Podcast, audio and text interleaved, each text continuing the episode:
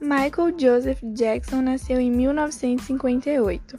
Entrou no mundo da música aos 6 anos de idade fazendo apresentações com seus irmãos. O grupo era chamado de Jackson 5. Michael se destacava por sua voz e por suas performances. Apesar da carreira que tinha com o Jackson 5, Michael escrevia músicas de sua autoria.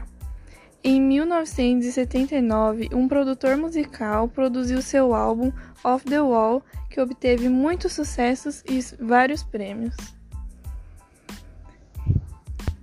Assim, se tornou um dos cantores negros mais conhecidos dos Estados Unidos.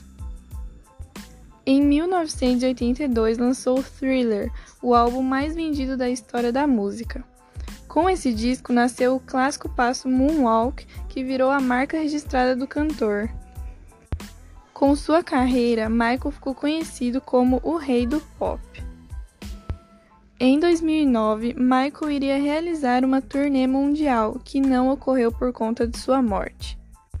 O rei do pop faleceu de overdose em 25 de julho de 2009.